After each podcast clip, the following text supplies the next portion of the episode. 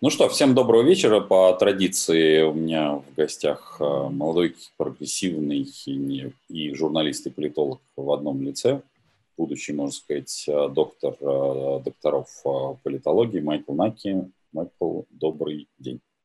Добрый день. Все время ты сватаешь мне академическую карьеру, но пока я как-то, знаешь, пока практика и то, что происходит вокруг нас, оно намного более интересно, чем заниматься академической, в том числе политологией. Ну, ты понимаешь, ты же еще молод, знаешь, это, как говорят, молодость тот недостаток, который очень быстро проходит. Знаешь, когда-нибудь я буду показывать э, своим правнукам на портрет, и говорю, вот этого юношу я помню, еще юношей а ты будешь уже такой седовласый, такой, я надеюсь, я доживу до этого. Взаимно. Вот. Я своим правнукам буду показывать твою и буду говорить, что вот этот человек, я помню, когда у него еще были волосы. Да-да-да-да. Это будет хорошая мысль. Отлично. Так, поскольку мы с тобой а, стараемся освещать актуальные события, у меня два вопроса. А, в Хабаровск перенесенный в Бейрут закончился, ну, потому что я так понимаю, что Селитру заслали какие-нибудь наверняка спецслужбы э, России или вот этот э, предприниматель из Хабаровска, видимо, вывез ее до приезда Дегтярева. И что, конечно, нас волнует, это Беларусь. Давай все-таки с Бейрута начнем с разнесенного фактически наглухо города. Да, слушай, с Бейрута почему важно? На самом деле понятно, что мы сейчас все обсуждаем Беларусь, обсуждаем все, что там происходит, а, и, возможно, когда это видео наше с тобой выйдет, там уже еще больше все замешается и меньше будет понятно, но почему важно держать в голове Бейрут? Потому что сейчас многие обмениваются, значит, своими воззрениями и своими гипотезами о том, каким должен быть протест. Кто-то, значит, книжки рекомендует, кто-то еще какие-то советы дает, да, что такое успешный протест, как к нему приходить и все остальное прочее. При этом в Бейруте надо понимать одну простую вещь, что там произошло ровно то, что мы обсуждали на прошлой неделе, что а, вот этот взрыв привел к масштабному гуманитарному кризису в самом городе, и люди захотели, чтобы за это кто-то ответил. И поэтому люди высыпали на улицы, причем весьма агрессивно, а, со спецификой, связанной с этим регионом. Да? И они, вы, они начали захватывать здания, они начали, значит, громить площади, и первой реакцией на это было подавление. Все те же уже резиновые пули, к которым мы за последние дни, к сожалению, привыкли, но тогда это еще было далеко от нас, поэтому мы не очень видели, плюс параллельно происходило много событий, поэтому мы не очень обращали внимания. Но на третий день протеста в Бейруте, собственно, правительство ушло в отставку, отставку, причем целиком. А, то есть э, протестующие, которых было не очень много, даже по меркам Бейрута, там было в районе 10 тысяч человек в первый день, а потом все меньше и меньше, они смогли добиться того, чтобы правительство ушло в отставку. Это к вопросу о том, значит, как не, неожиданно, необычно и внезапно происходят какие-то политические изменения, да, поэтому предсказывать их дело, а, оно как бы хорошо для лайков и для просмотров, но с точки зрения, так сказать, какой-то истинности очень неблагодарно. А, вот что я хотел сказать про Бейрут. То есть там понятно, что еще будет куча проблем, понятно, что а, им придется восстанавливаться, но люди достаточно оперативно и быстро, причем небольшая их группа добились того, чтобы а, правительство а, ушло в отставку. Слушай, вот в, этой связи а, как раз а, какой должен быть протест и какой не должен быть протест, у меня к себе вопрос. А тебе не кажется, что а, вот эти все уходы правительства в отставку за руб ежом а, очень сильно отличаются уход, от ухода в отставку у нас? Причина очень следующая. Я так периодически, ну так знаешь, говорю, может, собственно говоря, эти чистоплюи уходят в отставку. Но ведь вот я вот смотрю, ты провел параллель с Белоруссией, и то, как ведет э, себя эм, Александр Григорьевич. Александр Григорьевич, если кто не знает, э, сегодня собрал Совбез, э, собственно говоря, об, где поднял вопрос об устойчивости конституционного строя. А по тем сведениям понятно, что каналы связи очень сильно рубятся, но порубить в 21 веке канал связи окончательно невозможно. Это иллюзия как бы кому бы не хотелось, какой бы фаервол бы не вводился. И вроде как в Бресте начали стрелять на поражение, по крайней мере, то, что приходит, как это говорят, э, с информационной телетайпной ленты, которую я все время на бумажке просматриваю. Может Поражение быть... в смысле боевыми патронами имеет в виду, ну, Дмитрий, вот, да, я поясняю да, просто дополнительно. Да, да, да, да, очень это верное дополнение. Может быть, власть-то не меняется улицей, может, она просто ну, как-то, может, она просто не крепка ей яйцами, скажем так, в том же Беруте, что это она вдруг взяла и ушла, подняла лапки, а вот на территории бывшего постсоветского пространства так не принято, и менять так власть не, сама себя не даст. Ну, как тоже не принято, да, у нас, собственно, с тобой много примеров перед глазами на том же постсоветском пространстве. А, можно взять Украину, можно взять Грузию, а, можно взять и близлежащие страны, тоже не очень далекие от нас, Армению. Везде там власть, соответственно, под нажимом, в том числе уличной активности, покидала свои посты. Другое дело, что здесь мы говорим о чистого рода диктатуре. Мы же на самом деле последние годы Лукашенко называли последним диктатором Европы, немного смеясь, да, то есть это для для нас был скорее мем, чем реальность. И вот Лукашенко напоминает нам, почему он действительно диктатор. Да? То есть это человек, который способный ради того, чтобы усидеть на собственном месте и, значит, рядышком зарезервировать место для своего ненаглядного сына, он готов, соответственно, отдавать преступные приказы собственным силовикам, чтобы они стреляли а, резиновыми пулями, светошумовыми гранатами и чтобы они, соответственно, стреляли и боевым оружием. Более того, сегодня, опять же, есть кадры того, а, как а, военные части направляются в город, ну, непонятно, да, пока не подтверждено, скорее всего, когда вы это видео смотрите, уже будет понятно, были ли они применены на ночном протесте, да. А что касается непосредственного ответа на твой вопрос, власть меняется по-разному. Единственное правило, которое существует, прям правило, да, высечено в граните, в авторитарных, тоталитарных режимах власть не меняется на выборах, да, то есть нет такого, что все пришли, проголосовали за кого-то, и, значит, а, вот стала другая власть у нас. Нет, но при этом в том числе в этих режимах, власть может меняться в результате выборов. Это две большие разницы. Да? То есть не в результате того, что все пришли и проголосовали, а в результате того, что непринятие властью того волеизъявления, которое граждане выразили, потом перерождается в сопротивление самих этих граждан. Да? При этом есть множество различных сценариев, а, поэтому говорить о том, что есть да, какой-то универсальный способ протеста, да, вот, вот этот золотой ключик, который ты, значит, куда-то поворачиваешь, и все, значит, власть тут же меняется, а, как минимум этически неверно, потому что каждая ситуация индивидуальная, там есть достаточно большое количество параметров, этим занимается полит, логическая компартивистика, то есть это когда сравнение разных режимов с разными параметрами, и более того, даже режимы с очень похожими параметрами сложно предсказать, как будут себя вести, особенно если мы говорим про авторитарные тоталитарные режимы, потому что там многое буквально зависит от того, с какой ноги с утра встал диктатор, да? потому что все на него завязано, буквально вот вообще все, и поэтому от любого его вот там решения или чего-либо еще может все измениться, а его решение не обязательно продиктовано рациональными соображениями. Ты вот любишь вставать на сторону идеального зла. Но вот проблема с э, авторитарными, тоталитарными лидерами заключается в том, что они, во-первых, живут в пузыре информационном и не очень себе представляют, как мир выглядит на самом деле. Второе, они существуют в пространстве, где никто не подвергает сомнению слова, которые они говорят, и суждения, которые они делают. То есть у них нет человека рядом, который скажет там Александр Григорьевич, Владимир Владимирович, имен, имена выдуманы, я, я их случайно из головы. Абстрактные, да, я понимаю. Абсолютно абстрактные. Просто все совпадения, все совпадения случайны. А, значит, эти люди, этим людям никто не может сказать, что вы здесь неправы или вот здесь вы думаете неправильно. Если эти люди будут продолжать верить в то, что, значит, какой-то Запад хочет там, я не знаю, какой-нибудь чего угодно, или в то, что прилетят инопланетяне, или в шаманов и во что угодно еще, никто им не скажет, слушай, старик, ты что-то немножко загнался, попустись, да, потому что такого, о, такого рода режимы, они не предполагают вариативности мнений, они не предполагают критику, они не предполагают предполагают отбор по а, признакам профессионализма. Они предполагают отбор самых лояльных. Да? И вот поэтому вот этот конкретный человек, что он придумает в конкретный день, да, вот э, сдастся, не сдастся, отдаст, не отдаст, мы не можем предсказывать, потому что все завязано в его собственной голове. Но что мы точно можем сказать? Что есть некоторые структурные институциональные изменения, в том числе в режиме белорусском, которые э, не получится игнорировать ни у нас, ни у него.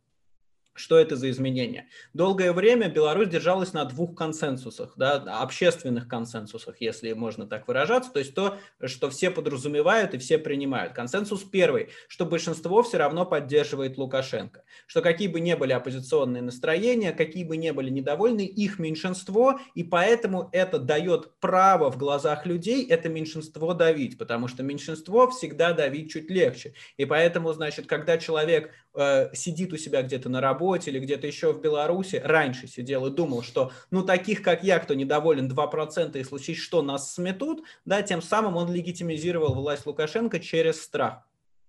Второй консенсус, на котором держалась власть Беларуси, это стабильность. Да, то есть помним все, что нам рассказывали, что мы сами видели про Беларусь, что вот ты переезжаешь а, с дороги российской на белорусскую, она ровная, да, что ты приезжаешь Чистень, в Минск. Чистенько, хороший Да, что ты приезжаешь в Минск, и все чистенько, значит, чистинские тротуары, тихо по ночам, значит, и все нормально. Так вот этот консенсус, да, консенсус стабильности, как его называют, его больше не существует. Там больше не тихо, там больше нет там вот этой вот условного как бы поддержания порядка и вот того блага, за которое люди готовы были отдавать собственную свободу. Да? А, и а, эти два консенсуса, они разрушились. Один разрушился тем, что люди увидели, что их много недовольных, что их большинство недовольных. Потому что, давайте говорить честно, а, выборы выиграла Тихановская. И сейчас это уже можно произносить как свершившийся факт, поскольку мы знаем три параметра. У меня, я тут э, немножко сам вклинюсь в себя, а, у меня, значит, на канале просто я каждый день пытался мониторить эту ситуацию, да, и сообщать о происходящем. Там есть, вот каждый день выходят ролики про Беларусь со сводками и с анализом, поэтому на канал переходите, там как раз про выборы просто очень подробно есть один ролик.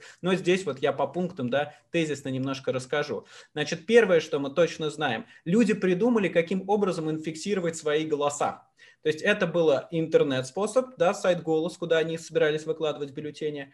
А второе – это ленты, с которыми они ходили, чтобы видеть друг друга в толпе и на участках. И третье, что, наверное, одно из самых важных, они складывали бюллетени определенным образом в избирательные урны, чтобы визуально было видно, сколько людей.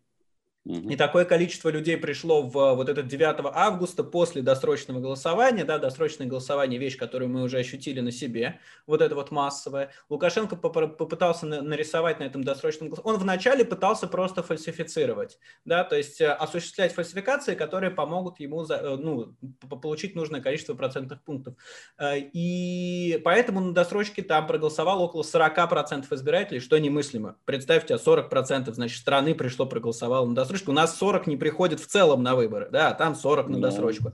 И вот, значит, 9 августа подтянулись настоящие люди, и появилась проблема. В, целом ряде участков начала, э, начала быть явка более 100%, да, а мы любим такое, это вот российская традиция. 146 наша традиционная. Да, да. то есть люди, э, которые приходили, отдавали свои голоса, и выяснилось, что досрочка-то нарисованная. И масштаб и количество людей, которые пришли голосовать за Тихановскую, заставило Лукашенко прибегать ко второму второму типу фальсификаций, а именно перевертыши, как мы их называем. Это когда тупо у тебя голоса за Тихановскую становятся за Лукашенко, а голоса за Лукашенко за Тихановскую. И у нас есть видео подтверждение и аудио подтверждение разговоров, где э, глав избирательных комиссий вот, ну, региональных, да, я, я могу в терминах именно путаться, потому что у меня российская вот эта вот терминология, mm-hmm. да, того, как они называются. Ну, вот вы сами можете посмотреть на настоящем времени, где угодно, где уговаривают человека как раз осуществить этот самый перевертыш и принять два результата. К чему это в итоге привело? Это привело к тотальной, э, к тотальной вообще, э, ну, к тотальному протесту, потому что люди не верят теперь ни единому слову. Лукашенко нарисовал себе эти 80%, все точно знают, что нет 80%, и более более того, многие уверены, что и 50% нет. Да, и для этой уверенности есть все обоснования. И это людей разозлило. Они увидели, что они не в меньшинстве. Помните, с чего мы начинали? Да? Первое – это, соответственно, консенсус mm-hmm. о большинстве. Вот консенсус о большинстве, он в этот момент развалился. Второе, что пошло дальше, почему развалился консенсус о стабильности? А консенсус о стабильности зиждился на том, что с людьми более-менее, с большинством как раз поступают справедливо э, и, соответственно, каким-то образом дают им возможность там, не знаю, на работу ходить, еще что-то делать. В итоге поскольку этим большинством пренебрегли, их голоса не стали учитывать, их э, кандидата Светлану Тихановскую буквально взяли в заложники, заставили зачитать как последние террористы какое-то послание, что она всем своим видом показывала. Как только это видео появилось, я сразу написал, ребята, это точно вчера из ЦИКа записано, можно по моему телеграм-каналу проверить, когда я это написал, и действительно там через несколько часов все начали находить похожий диван, значит, у главы ЦИКа, место, все остальное. Ну, то есть человек взяли в заложниках, чем разозлили людей еще больше. Она в итоге уехала в Литву. Э, судя по всему, ей пригрозили сделать что-то с ее детьми или мужем. Поэтому и мы искренне сочувствуем и сопереживаем Светлане Тихановской, но надо понимать, что белорусский протест – это не протест за Светлану Тихановскую, это протест был а, символом Светланы Тихановской, да, то есть люди Абсолютно в первую очередь выходят за себя, и это очередной просчет Лукашенко, это забавная история, ну, забавная здесь в кавычках или не в кавычках, ну, так вот, там, ситуация страшная, но тем не менее, что вначале Лукашенко недооценил Светлану Тихановскую, да, когда допустил ее до выборов, думая, что вот, ну, раз она женщина, он сам не раз про это говорил, ну, она женщина, какая, кто будет Ну, баба, что ж с бабой не справа, не буквально, Он буквально так и говорил, да, чем и, за что и поплатился, а теперь он переоценил Тихановскую, когда он подумал, что если вывести ее из игры, то, соответственно, весь протест протест угаснет. Но он, конечно же, не угас, потому что люди выходят как раз за себя, а не за Светлану.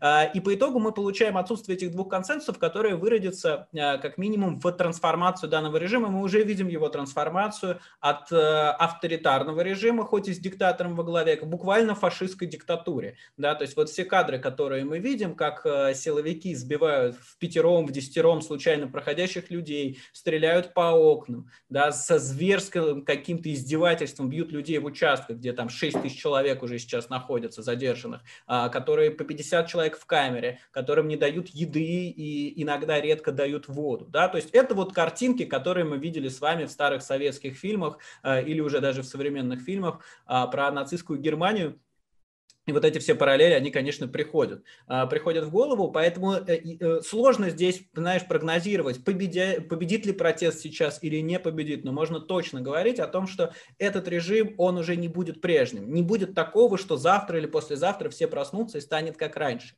Именно поэтому мы видим трансформацию протеста. Начались забастовки. Сегодня они планировали а, перекрывать улицы да, а, маленькими мобильными группами, как это было в свое время в Армении. Эта трансформация идет, и люди уже который день выходят на улицы, зная, что по ним будут стрелять и что в них будут кидать шумо... светошумовые гранаты. Понимаешь? То есть, когда они выходили с 9 числа на 10, они выходили на протест, не зная, что против них будет это применяться. Но сейчас они продолжают выходить а, и предпринимать различные действия, несмотря на то, что так сильно их подавляет. Но а, тут, конечно, кадры все эти абсолютно ужасные. Мне вот буквально, я все 4 дня а, по ночам слежу за тем, что происходит, постоянном информационном потоке, мне лично очень сложно, потому что, ну, тяжело на это смотреть, правда. Я, мы, мы привыкли, знаешь, к таким картинкам, ну, я не знаю, когда фильм документальный про режим Полпота смотришь, да, или вот про что-то такое. Ну, то есть вот такого зверства силовиков, разве что в Буденовске у нас было, в, или в Благовещенске, я не помню, что там было в 2004 году, а, простите, вылетело из головы, иногда э, перемежаются названия. Вот, а, в общем, в любом случае этот режим уже не будет прежним. Дальше у Лукашенко появляются еще проблемы. Они заключаются в следующем. Если ты все время полагаешься на силовиков, то в какой-то момент силовики начинают задаваться вопросом, весьма очевидно. А зачем им ты? Ну да, ключевой здесь вопрос. Дело в том, что, насколько я себе понимаю, сейчас э, готовится, в общем, э, оправдание об объяснении того, что происходит на улицах – и здесь очень немаловажный аспект, э, на кого вывесит э, Александр Григорьевич э, вот эти так называемые протесты. Я так понимаю, что он уже подготовил версию внешнего влияния, и только осталось назначить, кто это будет, Россия, Украина или все-таки стран, или страны НАТО. Потому что я так понимаю, что уже в темнике эта вся история заходит, даже уже в белорусский и иногда в, не, в некоторые на наши головы, что это, в общем, протест э, типа даже поляцкий, поляцкий и чешский. Если быть, э, Чехия, Великобритания, чешский. Польша, да, их перечисляет Лукашенко. Да, да, да, вот, вот в, этой, в этой части. Просто я не очень, ну, то есть я вопрос, который э, озвучиваю, что для меня это как больше не политолога, а и не политика, а экономиста.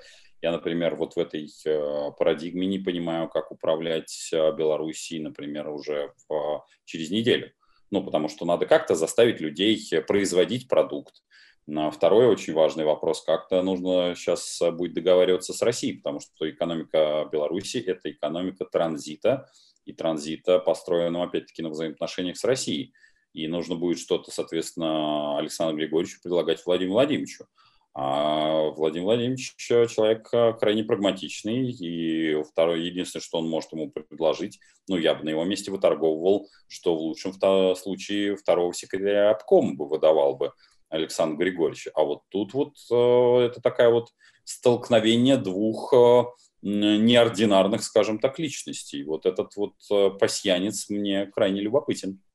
Слушай, ну смотри, э, во-первых, э, остановимся буквально на секунду на том, что ты сказал про возобновление режима нормальной страны. Это действительно один из самых важных параметров, потому что в протесте, особенно в Основной, виде, я бы сказал бы. Да, да, в протесте в такого вида режимах самое важное – это даже не количество протеста. Ну, в смысле, не то, сколько людей выходят на улицы, да, потому что сколько людей выходит на улицы, важно в демократических режимах. Ну, то есть в режимах, которым не наплевать на то, что люди вышли на улицы, да. Вот если, значит, ты какой какой-то э, демократический режим или как минимум стремящийся к нему, у тебя вышло миллион человек на улицу, такой, блин, наверное, им не нравится, что я делаю, или, наверное, меня не выберут на следующих, не выберут на следующих выборах, да, поэтому я обращу ну, на это как внимание. было в Соединенных Штатах, как было в Соединенных Штатах после выбора а, Дональда Фредериховича Трампа, а, на следующий день, я напомню, что у нас э, скоро будут э, выборы в Соединенных Штатах в ноябре месяце, а, вышла первое, его выбрали выборщики, а не избиратели, то есть там избирателей перевес был как раз на стороне Клинтон,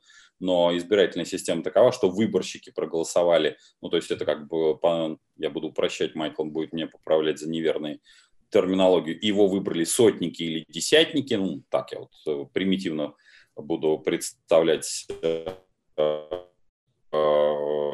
систему выборов Соединенных Штатов, а вот э, если бы разобрать эти сотни и десятки, его как раз те были люди большей частью за Клинтон. И на следующий же день вышли и миллионы, были демонстрации, более того, ряд э, существенно публичных персон высказали фе Дональду Фредериховичу Трампу. Кстати, эти персоны до сих пор играют в кино, Э, недурно зарабатывают э, под руководством Дональда Фредериховича, под его, так скажем, колпаком, это вот очень важная ремарка, не уезжают из страны, не едут ни в Северную Корею, ни в Россию на ПМЖ, и даже паспорт не меняют, как не покажется странно, и это считается нормой. И с ними все здороваются. Вот. Ну, там, смотри, демократия довела. Что касается, да, что касается выборов Трампа, там немножко по-другому э, ситуация. То есть действительно существуют выборщики в Штатах, действительно они не обязаны голосовать так, как говорят люди, но там скорее проблема была в весе отдельных штатов, что у каких-то штатов у них голосов выборщика больше, у каких-то меньше. А, поэтому большее количество людей проголосовало за Клинтон, но победил Трамп.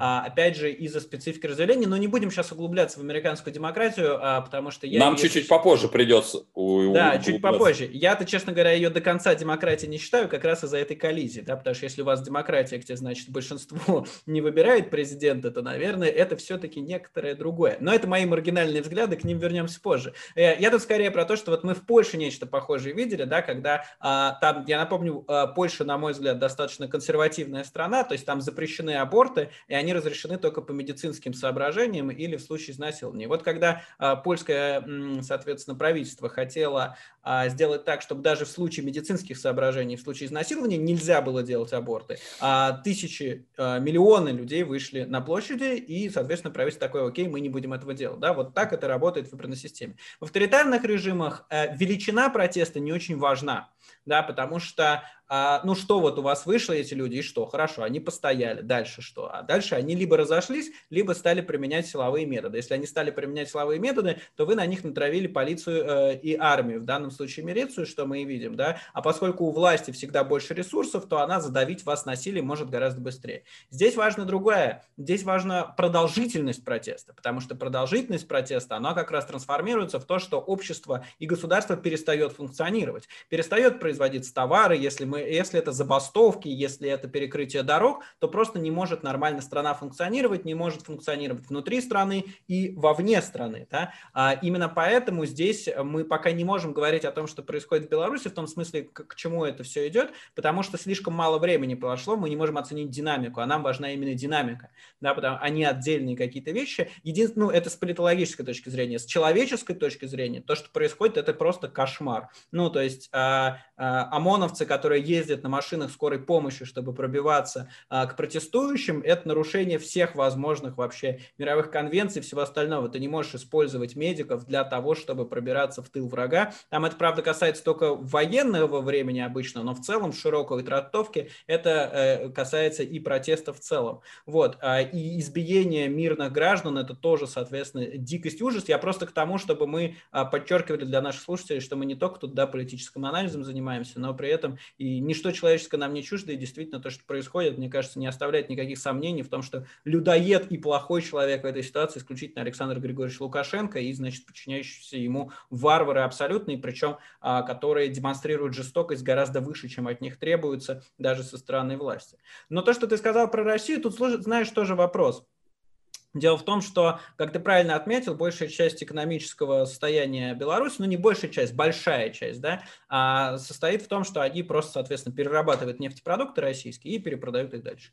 А, если огрублять, опять же, да, я очень сильно Ну да, понятно, что мы, мы упрощаем, потому что там а, больший состав да. А, конечно, и инвесторов, больше состав экономики, но мы да, говорим прям вот о массовой доле, собственно. Да. собственно. А, и, соответственно, в целом а, с Россией будет взаимодействовать любая власть, потому что протест, который сейчас есть в Беларуси, он не антироссийский он не про западный, он вообще не про идеологическую платформу, если вы обратите внимание. Там нет вот этого, что мы хотим быть с Россией, или мы хотим быть, значит, с Европой, или мы хотим быть, я не знаю, с Гваделупой. Там всего этого нет. Это внутренний протест исключительно против Александра Лукашенко, как воплощение всего того плохого. Это действительно воплощение всего плохого, потому что он тормозит белорусскую экономику э, и благосостояние. И сейчас вот на том самом Совбезе, насколько я понимаю, он возвращает в той или иной форме, по крайней мере, по факту закон о тунеядстве да, вот эти его заявления о том, что, значит, вы должны проконтролировать, обращается он к всем своим вот этим вот, а, как хочется сказать, назгулам, да, если мы вспоминаем а, «Властелин колец», а, значит, э, обращается к своим назгулам для того, чтобы все снова пошли работать и, возможно, введение какой-то обратной статьи о тунеядстве или что-то такое.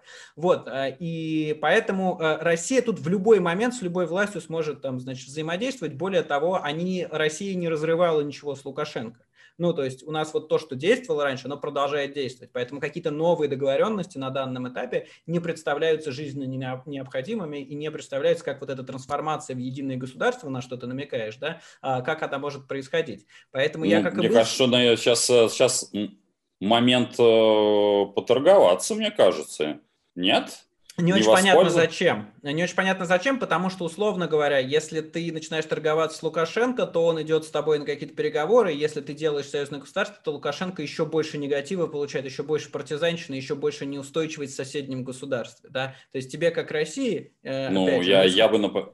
Я бы как, как России, например, э, там э, какого-нибудь выпустил бы Тихановского, то есть я бы, я бы сказал бы, знаешь, Александр Григорьевич, давай так ты сделаешь коллекционное правительство, а, а, Беларусь вольется в, соответственно, в союзное государство, Тихановского выпустишь, а с ним типа поручкаешься, а через полгодика я тебя обратно верну в место президента Беларуси. Я бы сделал такой фильм. Да, потом отниму его, захватив твою страну. Ну, видишь, это какое-то но... такое длинное, длинное да, размышление. но я, я, я, я же идеальное зло, ты не, не забывай. У меня и... всегда я коварен, я такой у меня ты идеальное и долго планирующее зло. На самом да, деле режимы, да, да. режимы, что российские, что белорусские, их немного чего объединяет. На самом деле у нас очень разные политические режимы, но есть одна общая черта. Она заключается в бессмертной фразе «умри сегодня ты, завтра я». Они не думают наперед, они планируют наперед, потому что для них буквально каждый день это просто день, когда ты должен зацепиться вот за, за вот это свое злато, над которым ты чахнешь, и никаким образом его не отпускать. Именно поэтому политика любого из государств похожих, которых мы возьмем, Россия, Беларусь, а она не постоянная, не, не движется по одной, да, по, по одной модели, по, поэтому у нас э, сегодня можно услышать заявление, что, значит, Эрдоган помидорами не отделается, а завтра он снова лучший друг. Ровно потому, что никакой долгосрочной стратегии нет, есть решение сиюминутных задач, да, поэтому я как э, был скептиком теории об объединении двух государств России и Беларуси, ну, то есть план-то такой наверняка есть, в смысле вот в том количестве планов, которые вот лежат на столе метафизически, физическом, да, представим его, или там в каком-нибудь э, шкафчике, да, он, наверное, где-то есть, но так, чтобы это был активный план, к которому, э, к которому хотели бы прибегнуть в какой-то момент, я очень сильно в этом сомневаюсь, но опять же, поскольку мы говорим о типах режимах, где вся власть сосредоточена в одних руках, в одной вертикали, завтра, если, значит, поперхнется, э, опять же, абстрактный Владимир Путин каким-нибудь орешком, выплюнет его, а он будет в форме Беларуси, то ему может стукнуть в голову, что пора, время настало, или ангел во сне придет приведет, да, ровно поэтому невозможно прогнозировать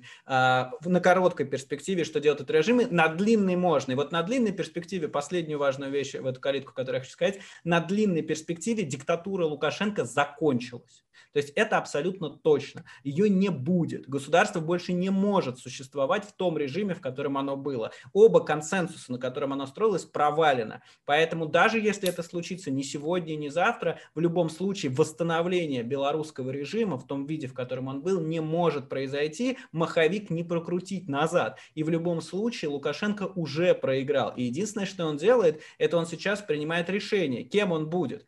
Э, кем он будет, Хосни Мубараком, да, которого в какой-то момент все-таки попросили, он ушел в отставку, или Муамаром Каддафи, которого в конце в супермаркете положили на всеобщее обозрение, чтобы все мимо проходящие могли в него плюнуть. Это на самом деле глобально единственный выбор, в рамках которого сейчас работает Лукашенко, хоть он и сам может себя уверять, и может быть и других уверять, нас в том числе визуальными картинками, что он идет по какому-то другому сценарию. Глобально в исторической перспективе другого сценария здесь нет и быть не может. Дмитрий, здесь ли ты? Да, я здесь, я здесь, здесь, здесь. У нас Что-то как-то у тебя прерывалось. Враги решили чуть-чуть прервать. Да, да, да, но... КГБ, скорее всего. Ну, господи, не, не, не любопытно, я думаю, что мы... Но, тем не менее... По, Ой, ты знаешь, поехали. Лукашенко большой любитель телеграм-каналов, причем даже небольших российских, на 4-5 тысяч подписчиков. Поэтому представить, что он смотрит с тобой наши видео, я вполне могу. Ну, тогда Александру Григорьевичу наш э, привет, а уж э, как он себя поведет, э, ну, мы бы хотели бы видеть, я, по крайней мере, как идеальное зло, потворствующее всему злу на планете, я бы хотел бы видеть ну, вот некий стратегический план, я хотел бы видеть полет мысли, а не примитивное мясо. Ну, возможно, я просто очень идеальное зло и думаю за всех, а это не очень правильно. Проблема, Дим, зла в том как раз, что оно не очень умное, и исследования неоднократные показывают, что люди, совершающие насильственные преступления, это как раз люди а, с низкоразвитыми когнитивными способностями. И вот нам с нашей колокольни кажется, а как же так, почему же они это делают? А ответ-то на самом деле прост, что люди а, с а, развитыми когнитивными способностями, или умные, если хочешь, а, они-то преступлений как раз не очень совершают, по крайней мере насильственных, ровно потому, что риски от этих преступлений гораздо выше, выше, чем возможные профиты. Они могут эти профиты получить другими путями. Поэтому э, идеальным злом может быть только не зло, в этом и фишка, потому что тот, кто злом становится, он уже не может э, так все просчитывать и рассчитывать, как тот, кто злом не становится. Скучно, скучно. Хорошо, давай, поскольку мы уже э, очень много времени в эфире, э, на этом поставим некую такую запятую. Я объясню, почему запятую. Я хочу сделать э, вторую часть обсуждений про Беларусь, я думаю, что за недельку э, новостей у нас подкопится, и провести параллель с Россией. Следующую параллель, а, которая звучит для меня так. А, мы по такому же сценарию пойдем, или у нас есть вариативность? Вот у меня есть подозрение, что годика через два мы можем пойти по аналогичному сценарию. Подвесим этот вопрос в воздухе, а, соответственно, уважаемые зрители канала, во-первых, подписывайтесь на мой канал, ссылка будет в описании, а во-вторых, оставляйте в комментарии как раз ваши версии ответа на вопрос Дмитрия Потапенко, а мы обсудим, может быть, и версии, которые вы напишете, да и в целом вот этот вопрос а, тогда в нашей с тобой следующей встрече. Всем до встречи, пока и удачи. Пока.